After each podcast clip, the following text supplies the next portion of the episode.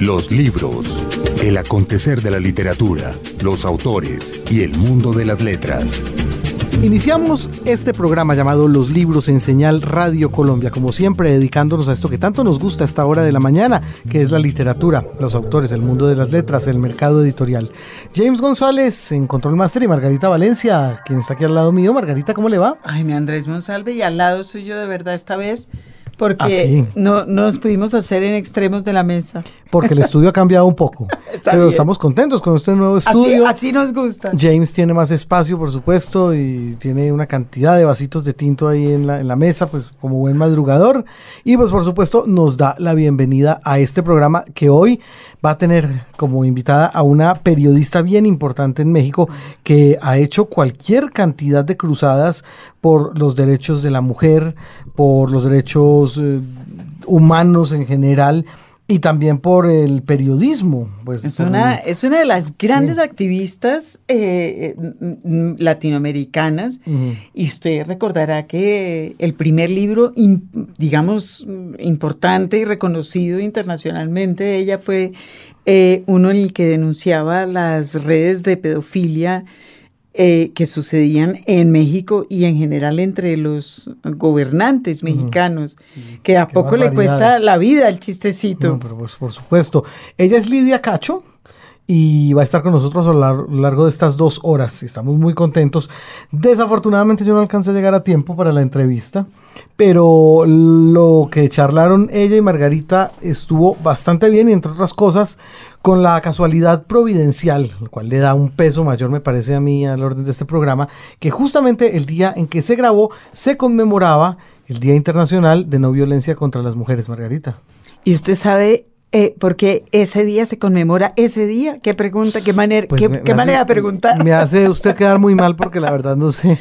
yo, tampoco sabía, pero le preguntamos a San Google. Ah, Es el, los 25 de noviembre. Y le recordamos ahora a todos nuestros oyentes, es el día de la no violencia contra las mujeres. Y se celebra ese día porque fue ese día justamente, el 25 de noviembre de 1960, cuando el dictador dominicano Trujillo mandó matar a las hermanas Mirabal. Qué bárbaro. Historia que cuenta Vargas Llosa muy bellamente en su fiesta al Chivo. Eran tres hermanas. muy terriblemente también. Trujillo las mandó matar ese día, con, con, éxito, hay que decir. Cumplieron sus órdenes a cabalidad. Y, en, y ese día del asesinato de las hermanas Mirabal, eh, es, han, ha sido escogido para, para que sea el Día Internacional de la No Violencia contra la Mujer. Bueno, pues justamente en el marco entonces de ese 25 de noviembre, cuando se grabó esta entrevista que Margarita Valencia le efectuó a Lidia Cacho, vamos a iniciar este programa. Ah, bueno, pero fíjese que después de todo eso y de la no violencia, en realidad el grueso de la conversación no va a girar en torno a los libros de, Lidia sobre trata de personas ni sobre la pedofilia, sino sobre un libro muy divertido que acaba de publicar, que estará saliendo en estos días, que se llama Sexo y amor en tiempos de crisis. y es un libro, como su nombre lo indica, sobre sexo y amor, mm. pero los tiempos de crisis no son los tiempos de crisis de allá afuera, sino los de las personas en general. Vea, interesante. ¿Qué le pasa a las mujeres y a los hombres durante la menopausia y durante la andropausia? ¿Qué pasa con el sexo? ¿Cómo se, cómo se enfrentan esos momentos, cómo lo enfrenta la sociedad, eh, qué pasa, qué se puede decir, qué no se puede decir. Entonces, hablamos todo el tiempo de ese tema que es eh, un tema en el cual estábamos ahí, James y yo, muy interesados, ¿verdad? Bueno, y también se les va a escuchar mucho hablar de machismo y embrismo, no feminismo, sino embrismo, ¿no? En ahí palabras está. de Lidia Cacho. Pues bueno, démosle inicio a este programa entonces con la nota del editor. La nota del editor.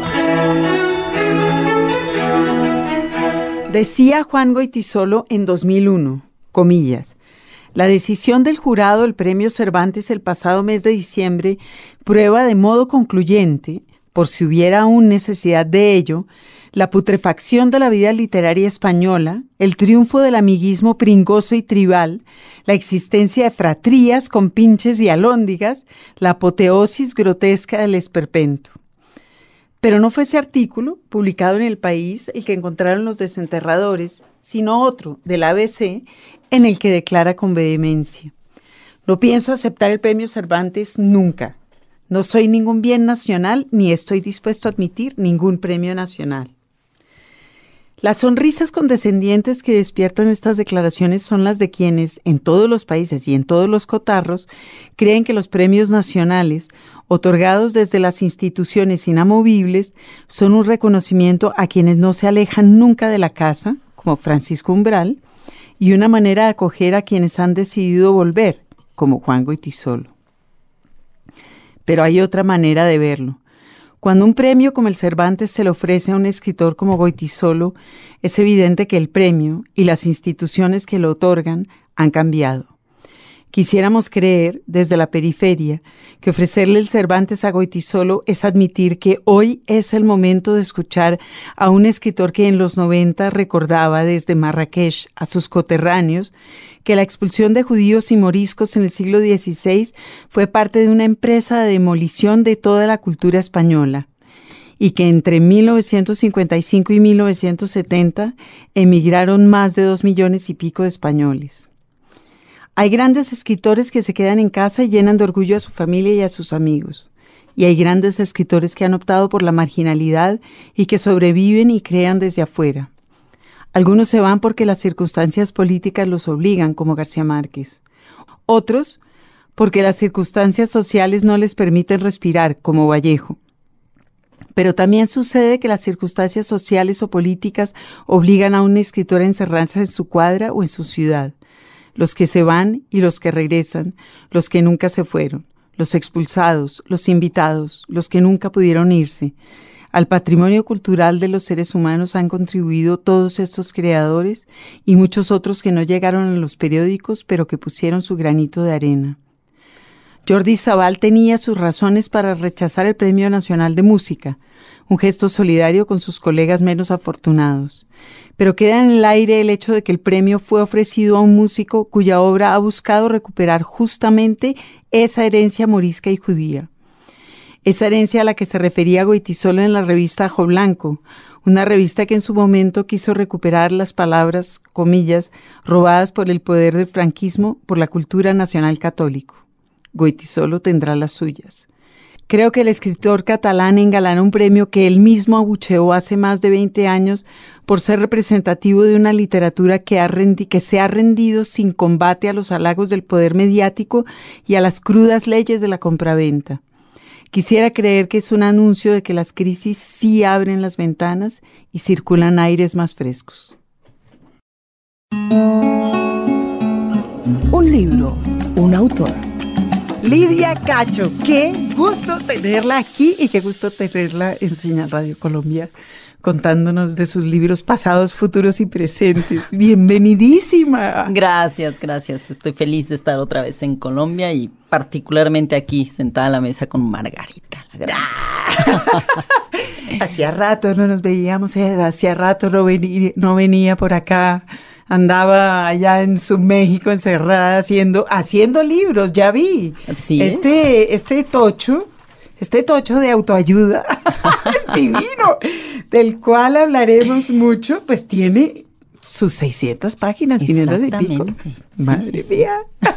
Mucho trabajo. Ya sabemos dónde andaba encerrada. Exacto, no estaba, dice, como dicen en México, no estaba muerta, andaba de parranda, pues yo andaba de parranda escribiendo y entrevistando hombres y mujeres, así es. Pues fíjese que esto sale al aire en diciembre. Pero me encantó la coincidencia de que justamente hoy estemos celebrando el Día de la No Violencia contra la Mujer. ¿A usted no le parece que eso es como una conjunción astral? Claro que es, por supuesto que sí.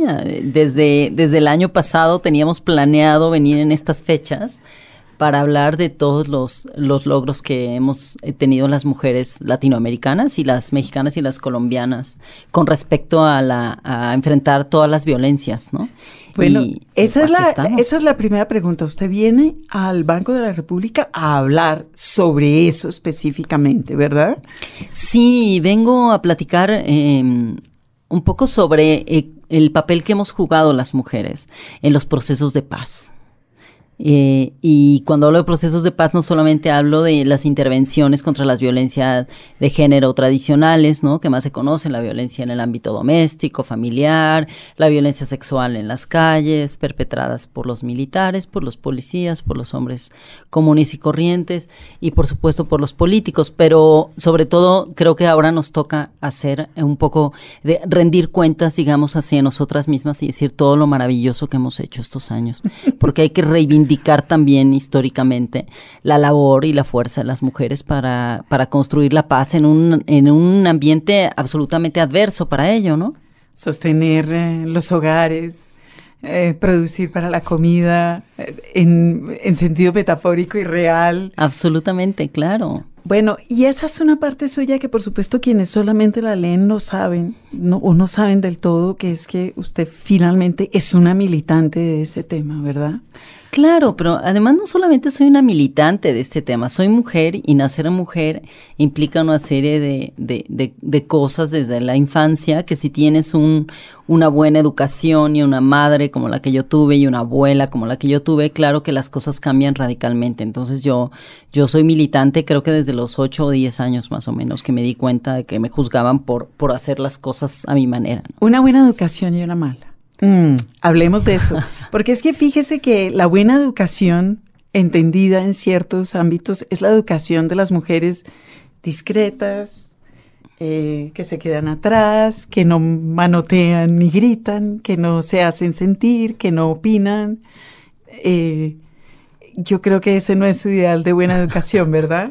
No, mi ideal de buena educación la educación en la que una madre y un padre y, o las familias o las dos madres o los dos padres o cualquier tipo de familia en la que uno crezca te reconozca primero como ser humano. ¿no?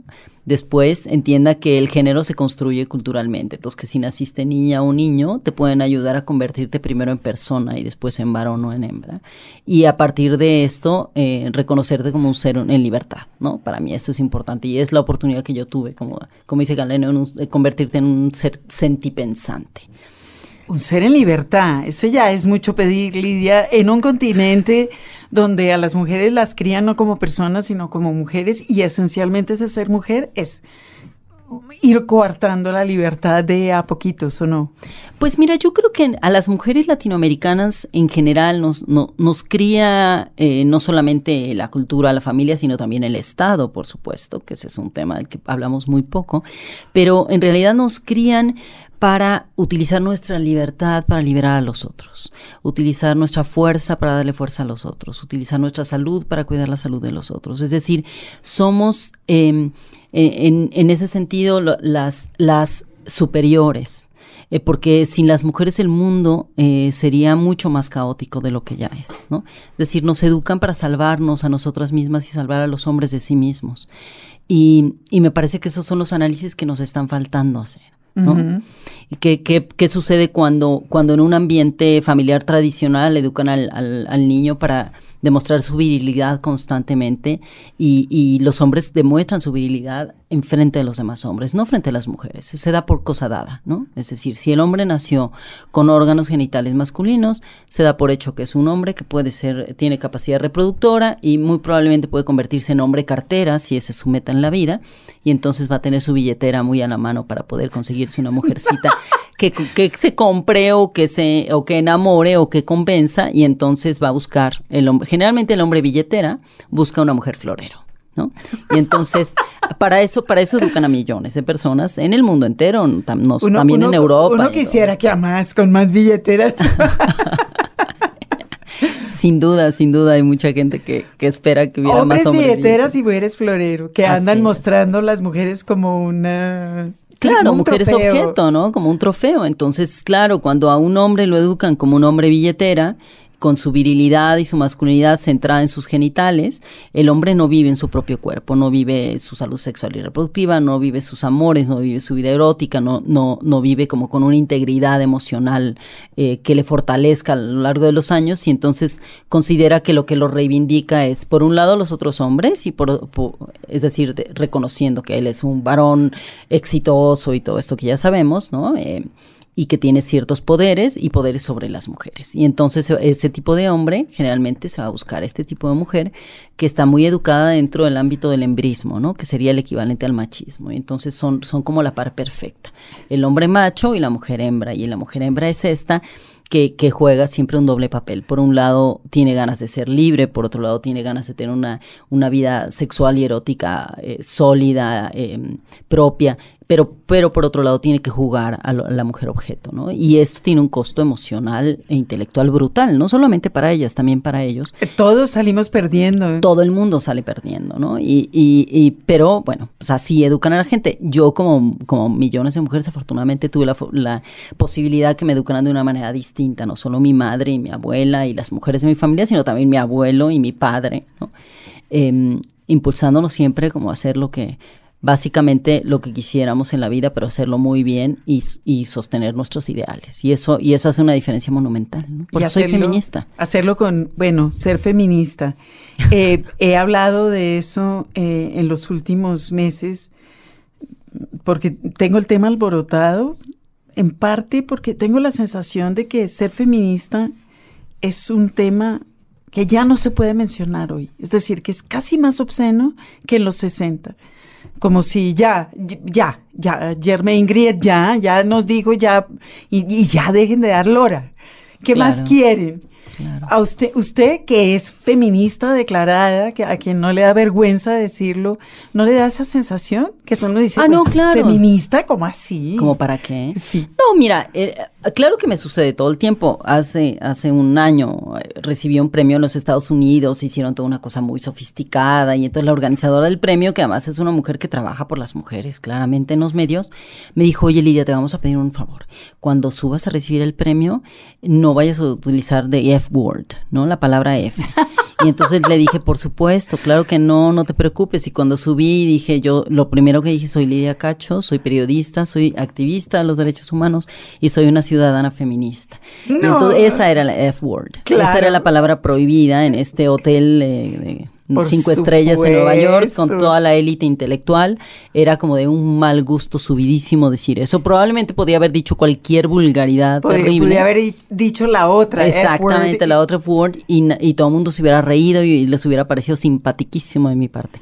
Pero por supuesto que sí, a ver, el feminismo entendido como una corriente filosófica dentro de las ciencias sociales que reconoce que las mujeres y los hombres nacimos en igualdad, nacimos libres y que tenemos que seguirlo siendo y que tenemos derechos políticos, sociales y emocionales para la igualdad, me parece que es, es, algo que todo el mundo debería querer. No entiendo por qué. Más bien yo creo que deberíamos de comenzar a juzgar a la gente que piensa que decir que eres feminista está muy mal. Lo hacemos, pero secretamente. no, ya lo sé. Ya lo sé, es un poco una broma, pero claramente. Y, le, y lo pensamos allá atrás y hacemos atrás, cara de. Sí. Mm. Claro, por supuesto, ¿no? Y toda esta gente súper ignorante que en las redes sociales y en los medios dicen, no, no, no, es que las feministas y los machistas como si fuera el equivalente, ¿no? Y entonces, bueno, nada más una aclaración, digamos que un prolegómeno cultural, el machismo y el embrismo son los equivalentes y el feminismo y la masculinidad eh, posmoderna, igualitaria, sería el equivalente. Está bien. Pues usted entró en materia, así que yo entro en materia y después hablaremos de los libros pasados. Tengo aquí un libro que entre otras y muchas ya me voy quejando con Random House. Todavía no se consigue en Colombia.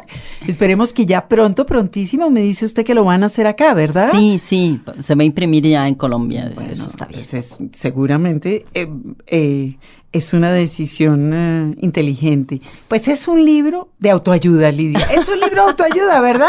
No, claro que no. Es que a mí me da mucha risa porque eso es aquí, en este ámbito, casi peor que ser feminista, escribir claro, libros claro. de autoayuda. No, en realidad, fíjate que no. Eh, todo lo, lo, parece porque tiene una portada del genial eh, ilustrador mexicano eh, Trino, que, eh, bueno, pues en México es famosísimo sí, y le sí. pedí que me hiciera la, la portada. Eh, y en realidad es una investigación periodística que, eh, que se encuadra en, en, la divulgación científica. Ahora, ahora bien. Eh, todas las entrevistas que yo hice, más de 200 hombres y más de 200 mujeres sobre su sexualidad, el amor, la intimidad, la fidelidad, la lealtad, las hormonas, los miedos a que se te caiga la piel, el cuerpo y todo lo demás, a la vejez, a las canas, a la decrepitud. Eh, trajo consigo muchísimo buen humor de la gente a la que entrevisté. Entonces es un libro con mucho sentido del humor, pero es una investigación periodística y ciertamente tiene cosas súper interesantes como muchas anécdotas contadas por mis entrevistados, que a decir que los más divertidos aquí sí fueron eh, los hombres porque como comúnmente no hablan de estas cosas, las mujeres tendemos a socializar nuestras experiencias emocionales y vitales comúnmente, ¿no? Entonces estamos más acostumbradas a hablar de esto con, un poco más de seriedad, digamos. Y los hombres no, entonces todo era así, como, como estaba entrevistando hombres de 50, 60 años, que verdaderamente parecía que tenía frente a mí un adolescente de 15 años que se moría de la risa, se estrujaban las manos. Cada vez que usted decía, eh, claro, exactamente, no, y cada vez que les preguntaba, a ver, y a ti, y, tienes algún problema con la edad que has sentido, por ejemplo, te preocuparon las canas, te preocupó esto. Hice un cuestionario. Esto, esto fue muy divertido porque para empezar el libro hice, contrario a lo mismo, anteriores libros que son entrevistas periodísticas más de cara a cara desde el principio, en este elaboré un cuestionario más como más formalmente desde las ciencias sociales. Entonces hice un cuestionario eh, con todas las preguntas habidas y por haber, que está incluido en el libro además. Entonces ya hay gente que lo está contestando, pero debe arrancar las páginas y va a prestar el libro porque lo puede evidenciar con todo el mundo. Pero el cuestionario va desde las preguntas más elementales. Eh, ¿Cuándo descubriste eh, tu sexualidad? Y sabes algo sobre el cuerpo, sabes algo sobre las hormonas, etcétera, y va desde un poco desde lo biológico, lo científico hacia lo emocional, y eso es, es, es lo más intenso, ¿no? Habla sobre la fidelidad, la infidelidad, el miedo, la andropausia, si saben qué significan sus cambios hormonales, si pueden explicar el erotismo, en fin. Y a partir de esas entrevistas escritas, entonces ya escogí a, las personas, digamos, para, para poder hacer entrevistas ya eh, en, mayor profundidad. en mayor profundidad. Perdóneme, y en, todo el mundo dijo que sí. El libro, creo que no lo dijimos, se llama Sexo y Amor en, en tiempos de crisis. Y aunque Lidia diga que no es exactamente un libro de autoayuda y es la clase de libro que uno quiere de autoayuda. Es decir, es un libro que a mí me parece que será mi manual y el de muchas personas, esperemos, ha de estar en la mesita de noche, como es el doctor Spock que usábamos para criar a los niños, este, para ver si logramos entender algo de lo que está pasando en ese sector que creo que nadie entiende nada. Usted hizo una entrevista larguísima y nadie le dijo, Hombre, Lidia, ¿yo qué le voy a contestar eso? No, fíjate que no. Yo primero pensé, con los hombres va a ser súper complicado, ¿no? Primero porque, claro, Em, va, va Lidia Cacho, ¿no? Entonces, cuando escuchas mi nombre en México, los bueno. bueno, los hombres y mujeres, pero los hombres piensan, es una periodista que se ha dedicado a perseguir mafias durante 15 años, que investiga pederastas, eh, em, tratantes de mujeres, eh, lavadores de dinero, políticos corruptos, y de pronto Lidia Cacho te quiere entrevistar. Claro. Pensando yo qué hice que Lidia se enteró. más o menos por ahí. Entonces, por eso, yo creo que por eso eh, se me ocurrió, y, y, esto lo digo ya a posteriori, pero yo creo que por eso empecé con el cuestionario escrito, para que supieran de qué iba realmente, ¿no? Sí. Entonces decidí que las primeras entrevistas, y esto lo cuento en el libro casi así, tiene muchas anécdotas, iban a ser con mis amigos. Yo tengo un, grupo de amigos, de, yo tengo 51 años, entonces están entre mi edad y los 60, ¿no? Y circulamos en esa década.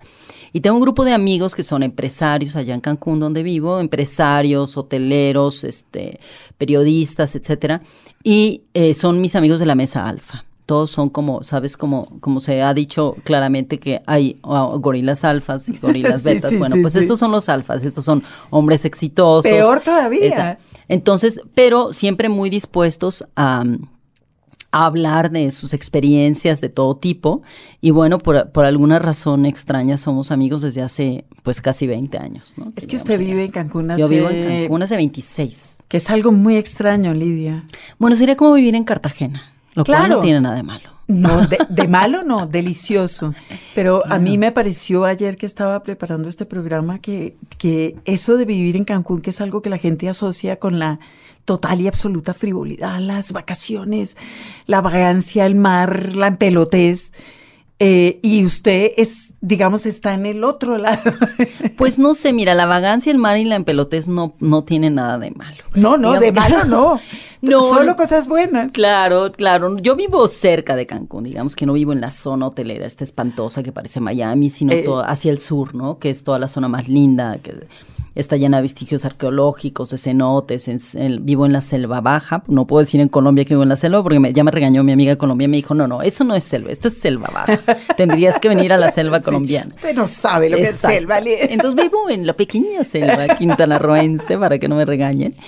Pero eh, no, es todo lo contrario. Yo tengo un, un- un espacio de mucha quietud, de mucha tranquilidad, tengo mi huertito, mis gallinitas, etcétera. Entonces esto me permite tener una vida interior bastante sana y poder salir ahí a perseguir narcotraficantes, tratantes de mujeres, pederastas y lavadores de dinero y a investigarlos a fondo y luego volver a casa y, ¿no? y levantarme temprano También y hacer eso, yoga, ir al mar y reconocer que la vida es muchas cosas. Las- los seres humanos somos, somos polifacéticos, pues las mujeres además en este contexto tenemos muchísimas habilidades y yo las he ido desarrollando, ¿no? Y además una, quiero tener una vida sana, ¿no? Una vida plena, ¿por qué no? También en eso pelea contra el lugar común Ah, en, claro, ah, sí. en todas sí, partes. sí. Entonces, cogió a sus amigos de la mesa alba, Bueno, primero los los amigos. sentó y los, Los- les chantó un No, cuestionario. ellos organizaron su famosa comida los jueves y yo dije, muy bien, vamos a la comida los jueves. Entonces llegué discretamente con mi cuestionario y les dije, oigan, miren, voy a escribir un libro sobre la andropausia y la menopausia. Y la primera pregunta fue, ¿andro what? ¿No? Eso no nos pasa a nosotros, Es- mira. Exacto. Entonces les dije, bueno, es que lo que pasa es que miren, he encontrado que hay varios hombres que con los cambios hormonales les pasa lo mismo que las mujeres con la menopausia y tal, tal. Entonces tengo esta curiosidad, ¿qué pasa?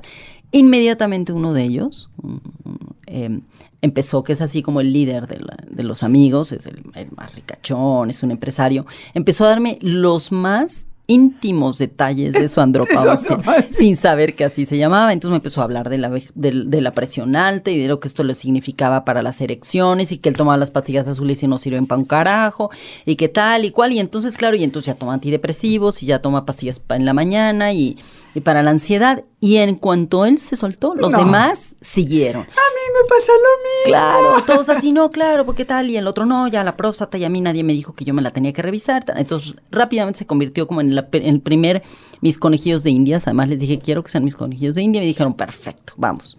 Entonces, fue una comida que comenzó a las 3 de la tarde y terminó a las 10 de la noche.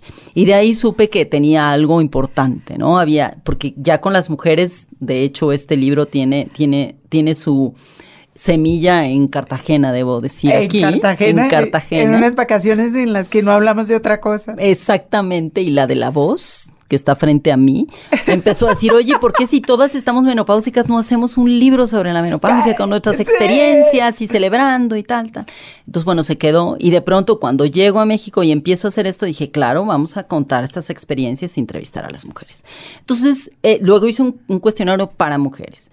Y luego sucedió una segunda cosa maravillosa que fue, estos hombres empezaron a decirles a sus amigos, es que Lidia Cacho, ¿te acuerdas de Lidia Cacho, la que se peleó con los hombres y la que metieron a la cárcel? Ah, bueno, pues ahora va a escribir La de los sobre... pederastas. Exactamente, la del, sobre el sexo y el amor de las personas adultas y tiene un cuestionario buenísimo. Y entonces me empezaron a decir, oye, mi amigo fulano y mi amigo que quiere contestar el cuestionario y quiere la entrevista. Y además les daba así el morbo conocerme y a ver, que no, vamos a conocer a la periodista esta rara que sale en la televisión. Y, y entonces empecé a entrevistar ya a, hombres desconocidos, elegí a hombres que viven con hombres y que tienen más o menos la misma edad para ver si uno vive la andropausia como lo vive su pareja, ¿no? A otros, a, mujeres que se enamoran de mujeres y también ver si están en la menopausia o una es más joven, cómo la vive, ¿no? Si hay, si yo quería ver, mi, mi idea era elementalmente, obviamente, revisar qué pasa con, con las personas, ¿no? En general, con las crisis de la edad madura, desde los 40, 50, 60, que van cambiando las crisis, pero suceden. Pero sobre todo mi, mi interés era entender cómo vivimos el sexo, el erotismo, el amor, la intimidad, etcétera, en un contexto de eh, donde la juventud es lo más importante, no lo donde más la fascinante, juventud donde, y estar muy vestido y muy maquillado. Claro, todo, todo, la, y no solamente para las mujeres, sino también para, Para los, los hombres, hombres, ¿no? claro. Estos metrosexuales y toda esa cosa, la delgadez y todo esto, ha tomado el lugar eh, de las personas adultas. Entonces, de pronto, cantidad de, mujeres y de hombres, por supuesto, se hacen cirugías plásticas. Colombia, hablo mucho de Colombia porque es uno de los países donde más cirugías se hacen del mundo. Eh, no solo mujeres, sino hombres también. Entonces, quería saber cómo estamos viviendo esta, es, nuestra vida. Nuestra vida emocional, eh, biológica, nuestra edad, etcétera. Eh, a partir de lo que el entorno nos, nos dice y las señales que los propios medios y, y las películas y tal nos mandan. Y, y, bueno, entonces, si ves, ves el, el um, índice del libro, te, te, vas a reír un poco, pero el índice va sobre todos estos temas que tienen que ver con la salud, con las hormonas. Hay, ahí lo tienes frente a ti. Aquí está, aquí está. Sí, está bien. Bueno, pasea todo. ¿Qué, qué pasea nos, todo. ¿Qué nos pasa en la vida privada que, claro. no, que no podemos decir en la vida pública. Exactamente, pero no solamente que nos pase en la vida privada, es cómo vivimos en nuestra salud hormonal, bien o mal, eh, qué implicaciones tienen los cambios fisiológicos y, químicos en nuestro cerebro y en nuestro cuerpo con respecto a nuestra respuesta emocional hacia las y los demás, eh, si es cierto que las crisis causan divorcios o en realidad eh, esto tiene mucho más que ver con, con nuestra idea del amor y de las relaciones afectivas. Entonces también exploro muchísimo el, el, con, la con concepción del amor. Yo relacionado con una imagen física. Exactamente, ¿no? Y entonces, ¿por qué los hombres que entran en crisis salen corriendo atrás de muchachitas y cómo lo viven? Entonces, entrevisté a hombres que están, que salieron huyendo de su pareja de muchos años atrás de una, por ejemplo, hombres de 50 o 60 años atrás de una chica de 24, 24. 25 o 20 años y qué sucede con su vida, ¿no? Unos me dijeron que, que, bueno, que al principio estaban fascinados y luego resultó que se sentían más viejos, más jodidos, este, que tenían que meter la barriga todo el día y era muy cansado. Y salir a bailar. Claro, salir a bailar todo el tiempo y ellos ya estaban en otra etapa en la que querían como ponerse a leer, pero las chicas querían oír música tecno, ¿no? Y entonces de pronto descubrir que en ese universo con esta chica joven que ellos creyeron que podían vampirizar su juventud, resultó que era al revés, las chicas los querían rejuvenecer, entonces les empiezan a cambiar el, vesti el vestuario, les empiezan a meter botox y rellenos faciales y les quieren que se metan al gimnasio, etcétera, y entonces ellos descubren lo que las mujeres hemos sabido durante siglos, lo difícil que es vivir en un contexto en el que los demás exigen que cambies tu, tu, tu apariencia, tu, física. apariencia física para, eh, para gustarle a, a un ¿no? a, un, a cierto grupo general, social, al mundo en general. Admitido. Exacto. Para ser admitido tienes que pagar ese ticket carísimo que es tienes, tienes que ser de tal o cual forma. Entonces encuentran esto y de pronto empiezan a añorar a la mujer con la que vivían, descubren que ya no le importaba que ellos tuvieran barrigones, que se les hubieran crecido los pechos y tuvieran casi la misma talla de pecho que su mujer, que a la mujer no le importaba que se quedara pelón, que estuviera canoso, que ya no tuviera tanta líbido, y entonces empiezan el a hacer... El afecto es otra cosa. Exactamente, que el afecto es otra cosa, y que los hijos, eh, que extraña este contexto de familia donde todos se, se aman y se reconocen por quienes son y no por lo que deberían de ser, como les sucede con las chicas jóvenes. Y entonces luego, claro, me fui a la contraparte, ¿qué pasa con estas mujeres a las que eh, muy claro, violentamente... Porque yo ahí en esa historia que usted está contando veo una cosa muy, muy bonita, que es una gran empatía con los hombres, real, que es una de las razones por las cuales yo creo que ese diálogo feminista ha sido tan complejo, ¿verdad? Sí. Porque al final cuando uno empieza a desarrollar el discurso feminista, lo primero que quiere hacer es matar al otro. Después ya no, pero al comienzo sí. Claro, yo creo que al comienzo, cuando descubres el feminismo y, y, y, y te sumas a la lucha eh, contra la violencia hacia las mujeres, que es casi siempre por donde entra el feminismo, eh, donde incursionamos millones de mujeres al feminismo, después de descubrir que somos tratadas como diferentes, no solamente en ciertos ámbitos como tradicionales, sino además en el trabajo, con los salarios, en la triple jornada, etcétera, etcétera. Por supuesto que hay un momento de rebelión, ¿no? Y en ese momento de rebelión la mayoría decimos, joder, esto no está bien. O sea, ¿por qué resulta que yo si debe, soy ciudadana y debería tener unos derechos, porque resulta que tengo que hacer tres veces más trabajo para demostrar lo mismo que él hace con, con la tercera parte, ¿no? Entonces sí, sí es, me parece que es natural esta, este momento de rebelión, ¿no? Sí. Decir esto no se vale. Y entonces hay quienes se quedan atoradas ahí y entonces están muy enojadas. Luego hay quienes trabajan todo el tiempo para, para ayudar a las mujeres que viven violencia y es muy desgastante y muy brutal. descorazonador, es brutal, ¿no? Si tú no haces mucho trabajo personal, eh, vas, acabas evidentemente resintiendo a los agresores. Usted hizo eso y de hecho lo hace. Usted tiene una fundación que trabaja con, con mujeres y niñas violadas, ¿verdad? Así es todo el tiempo está, mm, la mitad del tiempo ahí, la mitad del tiempo en el diván del psicoanalista diciendo Claro, sí, es una tarea monumental porque, porque por un lado no es, no es que sean todos los hombres los agresores, sino que hay un grupo importante social en todos los países de hombres que eligen utilizar la violencia como medio de sumisión hacia sus mujeres y sus hijas que consideran de su pertenencia, y luego hay millones de hombres que no ejercen esas violencias, pero que por su pasividad se convierten en cómplices de los agresores. Y, de, y de mujeres. Y claro, también. Y hay, hay muchas mujeres que están en ese contexto y que a lo mejor también viven las violencias psicológicas y demás, pero que sienten que estar del lado del, triunfador y del que tiene el poder es mucho más, menos peligroso que estar del lado de quienes se rebelan, ¿no? Y lo detestable sí es la generalización, ¿verdad? Claro, siempre, mira, hay una frase por ahí eh, muy, muy conocida que es generalizar es siempre equivocarse. Y es bellísima y es cierto, ¿no? Es decir, cada vez que decimos los hombres, nos equivocamos. Tienes que decir los hombres que ejercen violencia, sí, porque es un este. acto voluntario, o este hombre en particular que está haciendo tal y cual cosa. Y lo mismo con las mujeres, ¿no? No puedes decir todas las mujeres estamos por los derechos de las mujeres, claro que no. Hay muchísimas mujeres que están dispuestas a vender su alma al diablo del machismo, porque eh, primero porque fueron educadas así, o después porque sus intereses están de ese lado del poder y son capaces de, de generar una misoginia brutal y de reproducir una misoginia brutal, ¿no? Es decir, las mujeres que no están con el patriarcado son la, deben ser excluidas del poder, ¿no? Y eso no sucede mucho, lo vemos en la política. Deben ser excluidas de la vida. Y de la vida, y de la vida, por supuesto. Entonces todas son culpables, etcétera. Y, y, y, claro, trabajar en estos contextos donde hay tanta animadversión por contra la igualdad, porque en realidad es una batalla monumental contra la igualdad. Y, la, y en esta batalla nos perdemos constantemente en las emociones, porque no hay nada que te genere una emoción más dolorosa que saber que una persona es maltratada, humillada, golpeada o incluso asesinada por haber nacido mujer o por, o por querer defender su libertad, ¿no?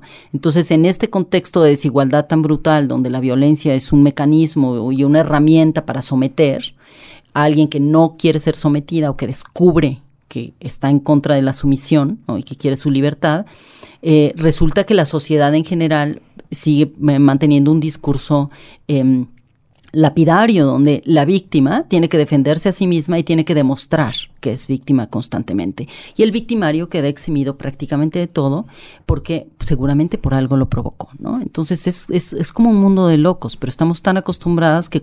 Y el discurso casi siempre es el mismo y no tenemos que llegar por vías distintas a abordar estos temas y es un poco lo que intenté con este, con este libro también. Los libros Señal Radio Colombia. En verso o en prosa. Pues como ya lo recordamos en la nota del editor, eh, este año el premio Cervantes le, ¿cómo es esa expresión? Le cupo en gracia, le cayó en mentes. le... cayó en suertes? No, en suertes no tanto. Pero ¿Le tocó? Le tocó en suerte, le tocó en gracia. Yo no, no, he sabido. Algo, algo le pasó a Juan.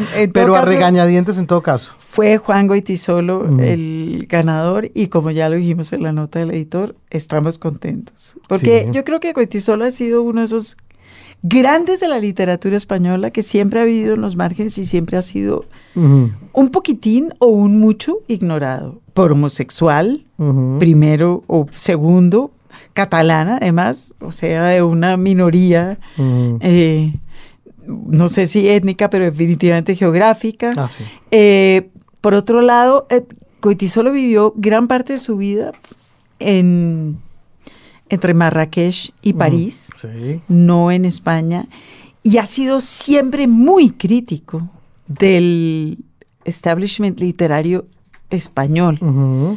Y em, todas esas cosas juntas, yo creo que no sumaban un buen Cervantes.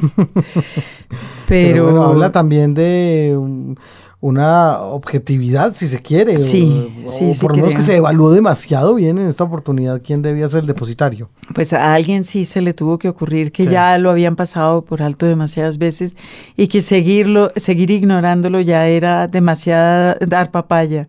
es verdad. Eh, pues en todo caso, Juan Goitisolo es el nuevo Cervantes y para celebrarlo vamos a leer un fragmentito de un libro de él que no es de sus grandes libros, pero es un libro muy bonito que se llama Crónicas Sarracinas. Claro, tiene que ver con aquello de Marrakech versus Occidente. Sí, y en donde toca muchos temas relativos con su, con su vida y con la literatura, y etcétera, etcétera. Y este fragmentico que vamos a leer es de un texto que se llama Flaubert en Oriente y habla sobre los prejuicios, que es eh, algo que todos practicamos con Ah, sí. mucho entusiasmo. Con mayor o menor éxito. Sí. así es. Flaubert en Oriente, entonces, Margarita. En diciembre de 1975 me inscribí por primera y probablemente última vez en un circuito organizado por una agencia de viajes, una excursión de 10 días en barco por aguas del Nilo. Mis compañeros de comillas aventura, el término desde luego no es mío, sino de los prospectos de la agencia, eran una cuarentena de turistas franceses y belgas con quienes compartí camarote y comida en un viejo cascarón semejante a los que tiempos atrás recorrían el Mississippi y languidecen todavía, convertidos en casinos flotantes en los muelles de San Luis o Nueva Orleans. No entra en mis propósitos referir aquí el elemento principal del viaje, el cielo espléndido, los templos nubios, el trayecto por uno de los parajes más bellos y conmovedores del mundo. Me limitaré a compendiar las reacciones de mis acompañantes que anoté cuidadosamente día tras día durante el inolvidable y exasperante periplo. Grosso modo, aquellos se dividían en dos grupos. Los cultos, o para ser más precisos, ávidos de cultura, y los que, en razón de su visible desdén por el arte antiguo, podemos calificar de ignaros. Los primeros repasaban a lo largo del día resúmenes históricos de Nagel, Fodor o la Guide Bleu. Miraban sin verlos los monumentos descritos en las obras. Absorbían como colegiales atentos la sonora erudición de un cicerone que parecía recitar de memoria la lista inacabable de las dinastías faraónicas. Los segundos bostezaban de aburrimiento en excursiones y visitas, se lamentaban sin cesar de las molestias del viaje, de la monotonía de la cocina a bordo, sus enojosos efectos intestinales, los continuos y molestos problemas creados por la insuficiente presión del agua de los lavabos. Unos y otros admiraban la belleza majestuosa del país, pero en ambos casos era para contraponerla a la baja, por no decir ínfima, opinión que les merecían sus habitantes. Estos eran en el mejor de los lances de Brabs Arabs, y tal expresión se reservaba tan solo a los felás, contemplados siempre a distancia.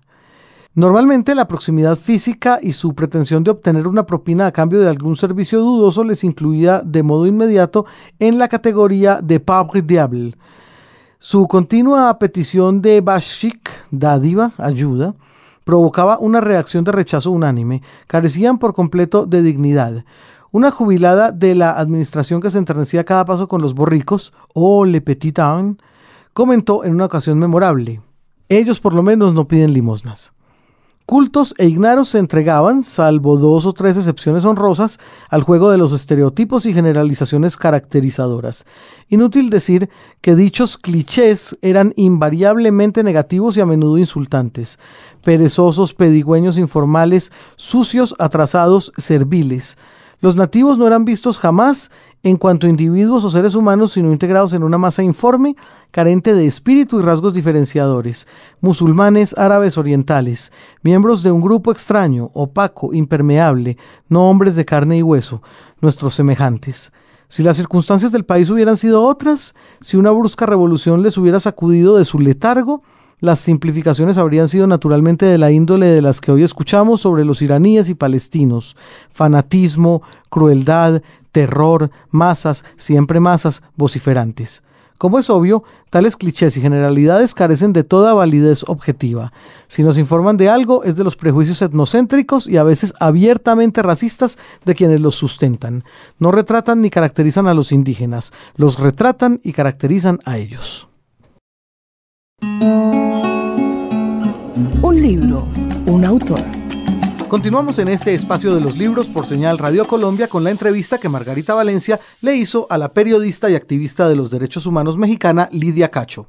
Vuelvo al tema de la violación y el, y el asesinato. Eh, ¿Le parece a uno que vivimos en sociedades que consideran que es, digamos, tolerable la violación y empezan, empiezan a despelucarse con lo del asesinato?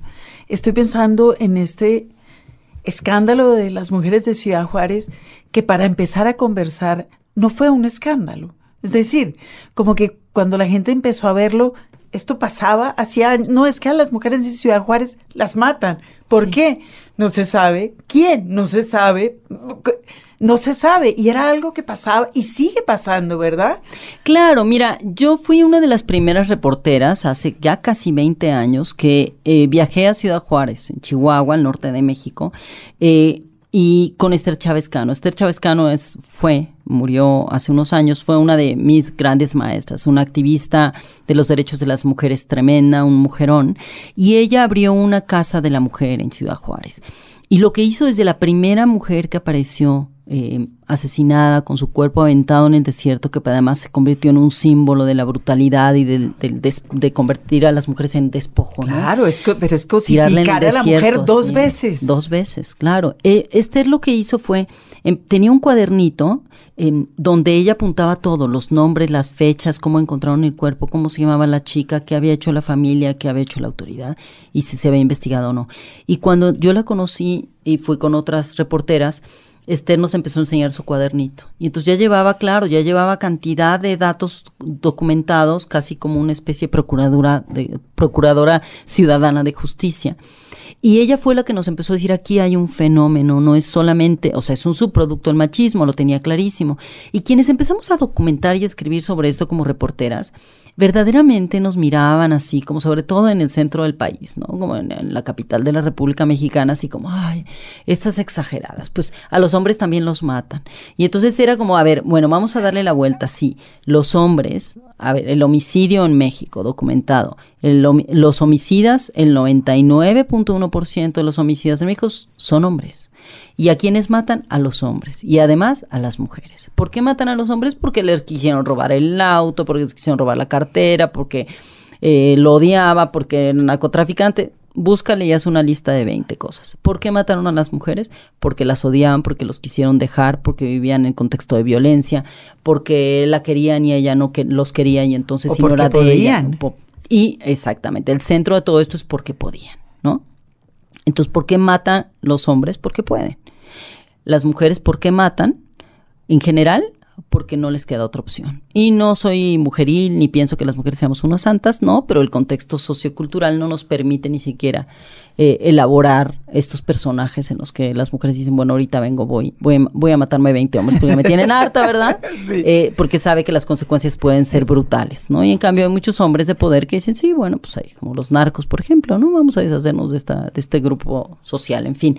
Pero, pero yo creo que, yo creo que aquí hay una cosa muy interesante y tiene que ver con con que ah, llevamos, y de esto voy a hablar mañana en la conferencia justamente, llevamos tantos siglos las mujeres rebelándonos contra la imposición de la desigualdad, que es el, contra lo que nos rebelamos esencialmente, eh, que tenemos muy poco tiempo para para cultivar una vida privada amorosa, segura, sana, equilibrada y eh, también ha sido una buena parte de, la defensa que yo he dado, es decir, las batallas que yo he dado en el contexto de la defensa de los derechos de las mujeres no solamente han sido contra la violencia que se ejerce contra, contra nosotras y contra ellas, sino también por otro lado con, por nuestro derecho a la felicidad ¿no? Eh, y a la, a, la, a la salud, a una vida eh, tranquila, al tiempo libre, ¿no? Y, estos son derechos, aunque haya gente que piensa que es una locura. Tú, si tú no puedes trabajar por la igualdad cuando sabes que los hombres, ¿no? En general tienen tres veces más tiempo libre que las mujeres.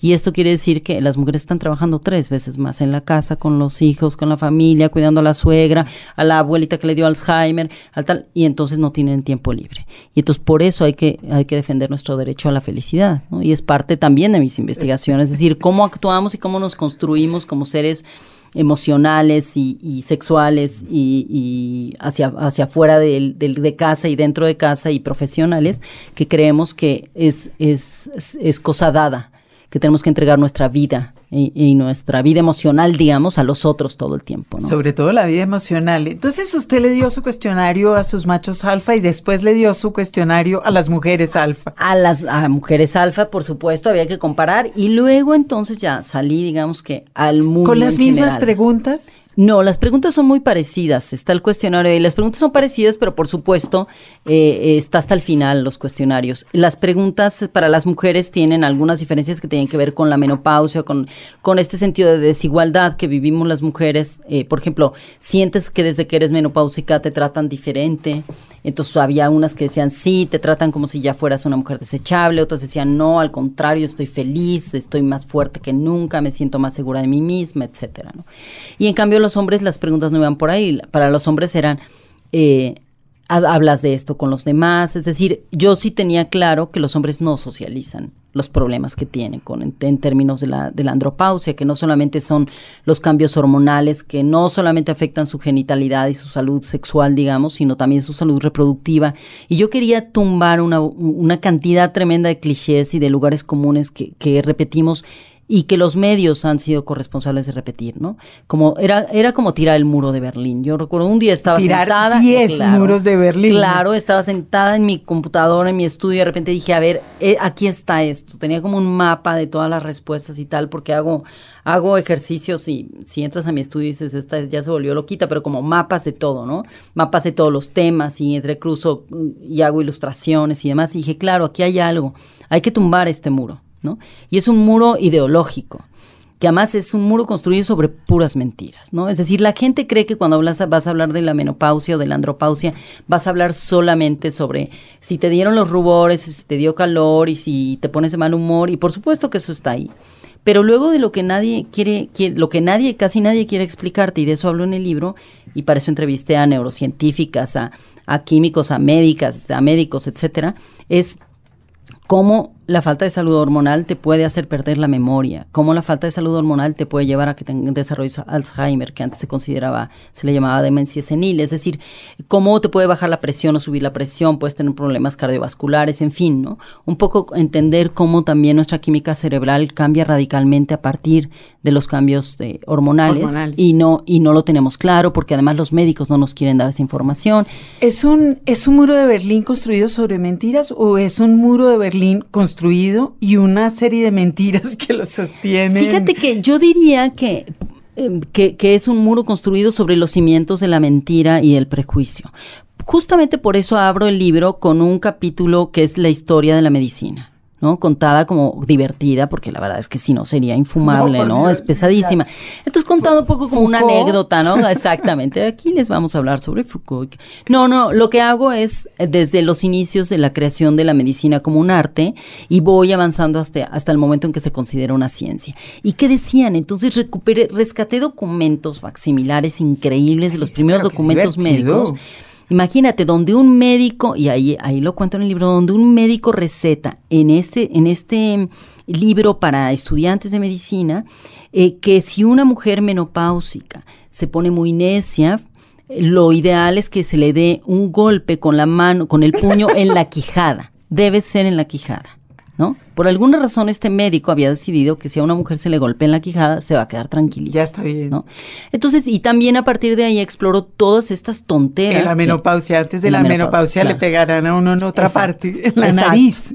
Pero, pero durante la menopausia, para callar a una mujer histérica, tenía que ser con... Y este es una recomendación de un médico muy reconocido, ¿no? griego. Entonces, voy, voy analizando a través de los libros, me leí varios libros sobre medicina, ¿no? Muy complicados, y lo, lo, lo sinteticé para, para explicar, mira, tú no puedes tumbar un mito, ¿no? No puedes eh, desarticular un mito, deshacer, explotar una, una estatua sobre algo si no conoces sus raíces, si no sabes cuáles son los cimientos. Y, por eso yo quería sacar esta historia de la medicina para que entendamos cómo con lo que se tenía, por ejemplo, no se tenía ningún conocimiento de la existencia de, los genes. Olvídate de la química. Eh, eh, cerebral, eh, no se sabía prácticamente nada sobre las hormonas y sobre eso se construyó la ideología de la medicina porque la medicina tiene ideología, eso no se nos puede olvidar. y además toda una carga de género por supuesto. Entonces, claro, todo este, todo este primer capítulo lo que lo que nos muestra son dos cosas que para mí son muy importantes para partir de ellas y luego contar las vidas privadas de escritores y, y, artistas, de intelectuales y, hombres, digamos, comunes y corrientes. Em, y esta es que las feministas hemos dicho durante siglos que el machismo no solamente afecta a las mujeres, sino también a los hombres. Y entonces yo creo, con, con este libro, yo demuestro claramente por qué afecta brutalmente a los hombres el machismo. Porque tiene que ver con machismo ideológico de, por ejemplo, aquí en la, en la ciencia, en la medicina. en la cárcel estamos dos, los que estamos encerrados y los que nos están claro, cuidando. Claro, y porque allí tienes, tú lo, después de leerlo te das cuenta, a ver, ¿quiénes, quiénes son los científicos, no? ¿Quiénes crearon la medicina? Obviamente había mujeres en el mundo de la medicina y en el mundo de las ciencias, pero como ya sabemos, bien, el historiador Eric, Hobsbawm nos lo ha dicho claramente, a las mujeres se les eliminó sistemática y voluntariamente de eh, la historia de las ciencias para que quedaran los hombres como los únicos eh, creadores e ideólogos. Entonces ahí está, tienes a estos famosísimos hombres y descubridores de todo tipo de cosas de la ciencia y la medicina, que ellos también habían absorbido la idea de que los hombres son superiores a las mujeres. Y aunque no lo dijeran en sus manuales de medicina, lo que hacen es olvidar por completo a los hombres. Es decir, eh, me parece, para mí fue un gran descubrimiento. eh, a partir de leer eh, evidencia, pues no, no es solamente un asunto de, análisis ideológico, sino tener la evidencia palmaria. Es los hombres que crearon la- las ciencias médicas, que como las conocemos hasta hoy en día, crean estos cimientos en los que dan por hecho, como hecho científicamente comprobado, que ahora sabemos que es falso, que los hombres son superiores, fisiológica, biológica, química. e- e- e- Ese es el e- fundamento Exactamente, es el me- fundamento de la medicina. Y que las mujeres son inferiores, pero son las reproductoras. Entonces, las reproductoras de la especie. Y por tanto, se deben de controlar y cuidar. Esto ya, bueno, eso ya lo sabíamos. Bueno, ahora va lo siguiente. El descubrimiento en realidad va para decir que en la medida en la que los hombres se consideran superiores y su virilidad como una fuerza venida del espacio exterior o otorgada, o otorgada por los dioses, lo que sucede con estos hombres tan viriles es que a ellos no se les contempla en el tema de la salud sexual y reproductiva. ¿Y qué sucede? Que todo el mundo dice es que Charles Chaplin a los 80 años tuvo un bebé. Bueno, habría que preguntar si era suyo. ¿Por qué? Porque lo que ahora sabemos... Habría que preguntar, ¿por qué no preguntó si era suyo? Claro, sí, pero a lo mejor que- por a lo mejor por, por algo no preguntó. Pero ahora con lo que sabemos de neuro de neurociencias, con lo que sabemos de genética, con lo que sabemos de bioquímica y con lo que sabemos de biología en el siglo XXI entendemos que cuando los hombres llegan a la andropausia y tienen bajas hormonales, su producción espermática queda prácticamente nulificada. Es decir, tienen, tienen estos bichitos, pero la mayoría no son nadadores y si usan pantalones apretados, entonces olvídate que no, no, no tienen habilidades para reproducirse, etcétera. Entonces, que las mujeres dejamos de tener habilidades reproductivas a partir de la menopausia, sí, ciertamente mucho más claras, ¿no? Pero que los hombres también, ciertamente, no tan claras para la sociedad, pero sí muy claras para la ciencia. Entonces, ¿qué sucede? Que los hombres pasan exactamente por los mismos procesos que pasamos las mujeres Pero el silencio. pero en silencio. ¿Y por qué en silencio? Porque los propios hombres en la ciencia los han discriminado. ¿Por qué los hombres le cuestan tres veces más al Estado en términos médicos? Es decir, el- el- el- los servicios públicos de salud cuestan, los hombres le cuestan tres veces más a los servicios públicos de salud que las mujeres. ¿Por qué? Porque las mujeres vamos todo el tiempo y entonces dicen, ay, son muy enfermizas. No, las mujeres nos tenemos que cuidar, no solamente porque estamos preparándonos para la reproducción en caso de que así sea, Y estamos sino cuidando a porque mucha gente. tenemos que cuidar a medio mundo. Entonces una va al médico porque dice, ah, caray, ya tengo fiebre, creo que voy a tener bronquitis, pero no tengo que cuidar al bebé, no voy a contagiar a mi marido, no voy a contagiar a los... Entonces voy a ir al médico. Y el hombre dice, ah, no, yo no. Entonces tiene un poco de fiebre y se va, a- es para los pendejos y para los maricas, ¿no? Y entonces se va directamente a tomar cerveza con sus amigos porque con un tequila o con un aguardiente se le va a quitar la gripe. Y entonces, claro, dos días después está en cama con 40 de fiebre y cuidado, ¿por quién? Por una mujer, su madre, su hermana, su esposa, la trabajadora doméstica o alguna amiga por ahí, ¿no? Entonces, los hombres le cuestan mucho más al Estado, pero no solamente, se cuestan mucho más a sí mismos. Es decir, todo el tema de la pro- del cáncer prostático, que genera unos problemas brutales de los que nadie está hablando, y yo entrevisté a cantidad de hombres que fueron operados y me dejó sorprendidísima el sufrimiento brutal que tienen. Nadie está Nadie hablando está de eso y es un tema brutal porque nadie está hablando del costo emocional, por ejemplo, el cáncer prostático. Claro, el cáncer prostático, mira, eh, hay, una, hay unas anécdotas de verdad entrañables de, de varios hombres. Hay una que, que, que me partió el corazón. Es un hombre de 60 años que, bueno, pues un hombre exitoso, todo el cliché del hombre viril, masculino, eh, feliz y exitoso, que empieza a tener problemas urinarios como a los cuarenta y tantos y no les pone atención. ¿no? Entonces deja de tomar agua porque cree que lo que le pasa es que sus riñones están sobretrabajando. Pero toma mucho café, etcétera, etcétera. Y sigue teniendo problemas, pero no va al médico, ¿no? Entonces piensa que tiene una infección urinaria o alguna cosita así, entonces se toma un antibiótico que le receta un amigo de esos que venden en las farmacias sin receta y se lo toma y cree que se mejora un poco y efectivamente probablemente el antibiótico con un antiinflamatorio le bajó la inflamación de la próstata. Y ya, pasó. Sigue pasando el tiempo hasta que él llega un día en que está fatal, llega al médico, la mujer le insiste, lo lleva a la mujer al médico y descubren que tiene una prostatitis muy probablemente carcenígena.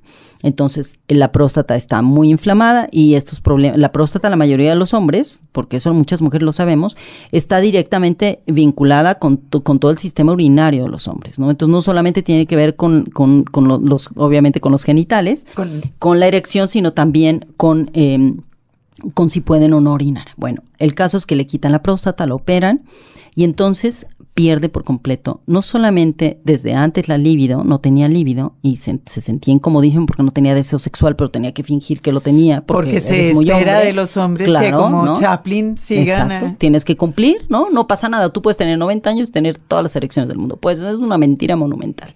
Entonces este señor cuenta esta anécdota eh, muy conmovedora en la que dice que su esposa de su misma edad, ella entra en, un, en una terapia de reemplazo hormonal y claro, se pone súper cachonda, está estupenda, no tiene ningún síntoma de la menopausia y ella lo que quiere también es tener mucho placer y muy buen sexo, aunque no sea tanto.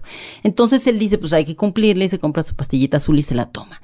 Y cuenta esta anécdota en la que hace el amor con su esposa y entonces el esposo está feliz, ta, ta, ta, todo fue un éxito rotundo para ella y él se levanta de la cama, se va al baño cierra la puerta, se sienta a llorar. llorar, claro. Y lo que él cuenta es brutal. Él lo que dice es, no sentí nada en mi cuerpo. Me siento desconectado de mis emociones, no sé cómo explicarlo.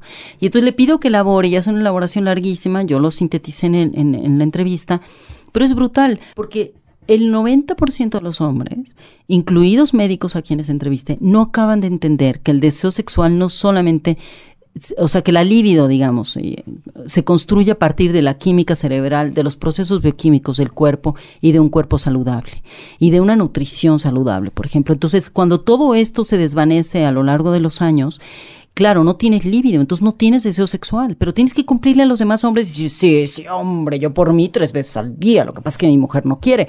Y luego a la hora de que entrevisto a los hombres, todos me dicen, no, bueno, yo lo que quiero es llegar a dormir y que me haga piojito mi mujer, porque así tanto como muchas ganas de sexo no tengo. Entonces, todos estos clichés que nos muestran las películas del pobrecito hombre cincuentón que llega ahí lleno de deseo y que su mujer no quiere tener sexo y tal, tal, tal, y entonces va atrás de una chiquilla o de una no tan chiquilla, pero que, que sí le pone, en realidad es todo un constructo sobre una mentira monumental.